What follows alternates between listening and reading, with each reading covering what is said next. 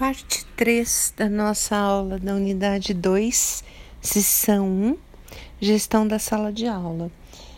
Lembrando que na parte 2 nós falamos sobre Piaget e Vygotsky, e quando eu falei da teoria de aprendizagem segundo Piaget, o é, que, que eu falei para vocês? Que ele acreditava que, papel, que, o papel da criança era ativo na, na construção do seu próprio conhecimento né?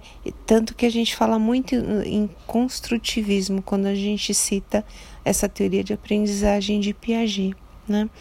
E o desenvolvimento cognitivo, que é a base da aprendizagem, ela se dá por assimilação e acomodação. Então, vamos ver, segundo Piaget, como isso acontece. Né?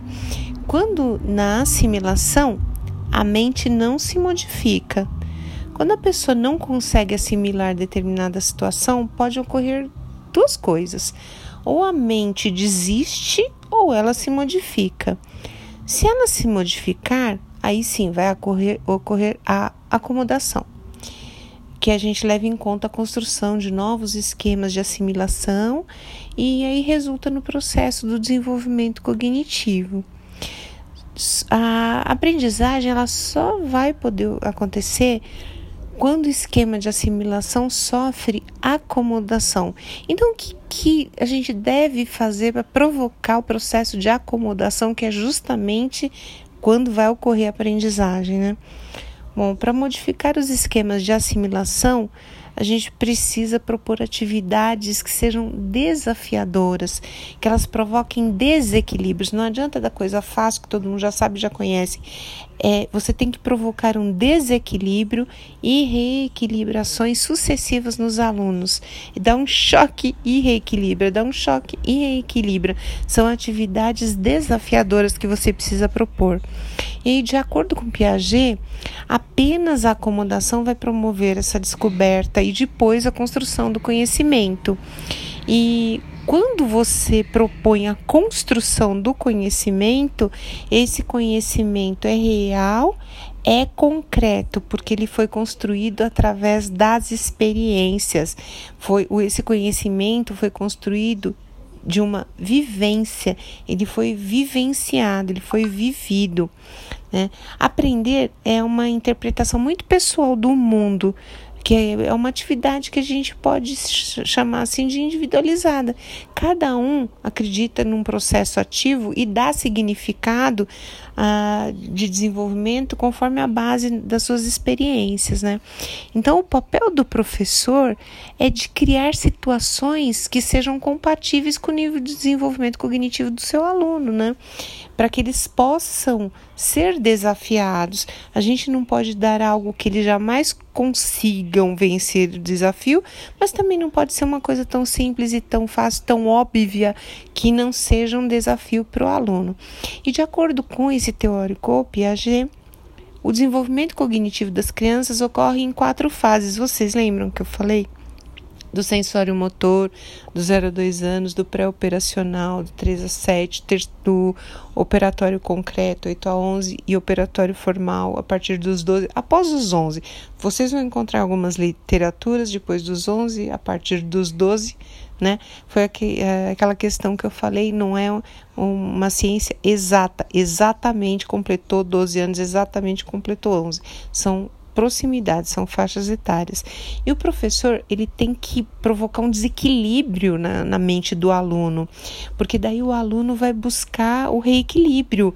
Ele vai falar, ué, mas que, como assim? E aí ele vai ter, esse aluno vai ter oportunidade de agir e interagir. Então, quando tiver situações que gerem esse desequilíbrio mental, o professor pode adotar passos passo a passo, sabe? Passos intermediários, como as nossas aulas aqui. Primeiro passo, segundo passo, terceiro passo, para que a gente vai adequando, vá adequando as, as estruturas mentais na, conforme cada fase de desenvolvimento que o aluno se encontra. E aí, esse aluno vai exercer um papel ativo na construção do seu conhecimento, sempre, óbvio, sob orientação do professor. A gente tem que orientar esse aluno e estimulá-lo a vencer esses desafios. Aí o professor tem que propor atividades, mas que possibilitem esse aluno uma busca pessoal de informações. Por exemplo, eu preciso motivar vocês que vocês pesquisem, vocês queiram assistir, vocês queiram entender, vocês queiram aprender, despertar esse desejo em vocês e, consequentemente, proposição de soluções. Então, eu coloco um estudo de caso, um, um problema para vocês resolverem, um confronto com os colegas da, da turma, né? Alguns defendem uma situação, outros não, e uma permanente dialogia, uma discussão permanente para desenvolvimento pessoal e eh, construção do conhecimento.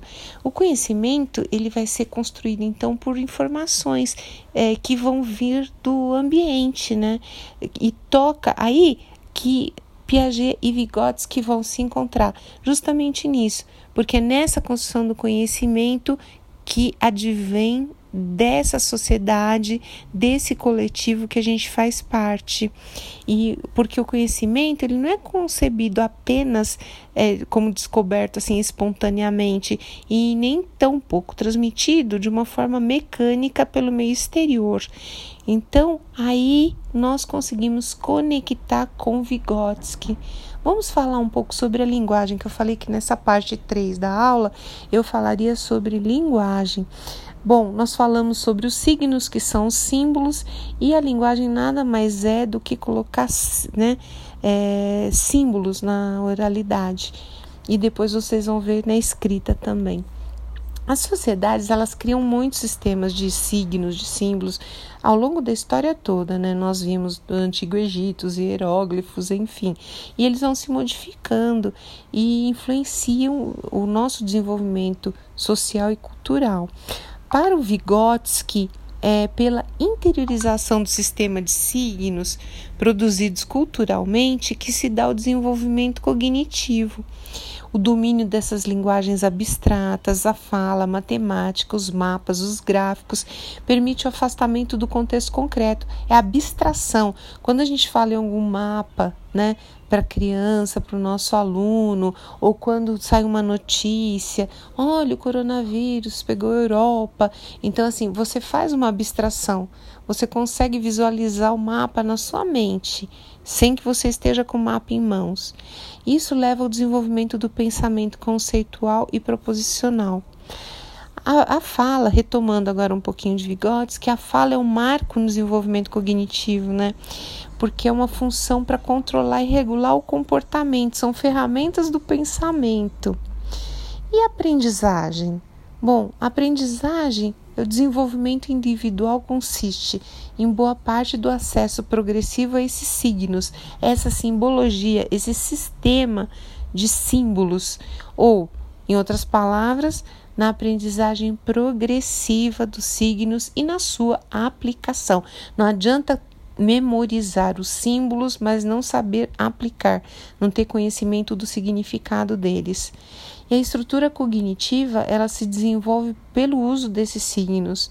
Quanto mais instrumentos e signos se aprende, mais se amplia a gama de atividades que o sujeito pode aprender.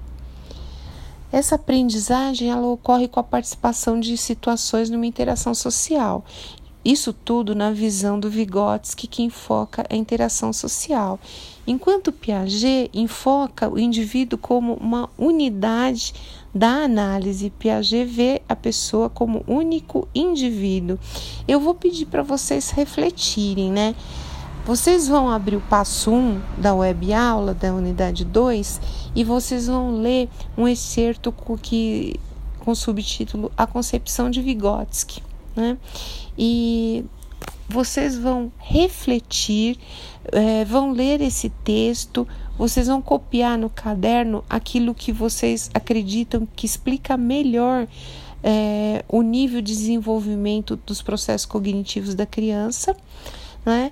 é, o valor para essa atividade vai ser de 500 pontos e vocês vão ter até 30 de março para o envio via AVA para a professora Paula. E vocês vão refletir e relacionar com o problema proposto nesta unidade, tá bom?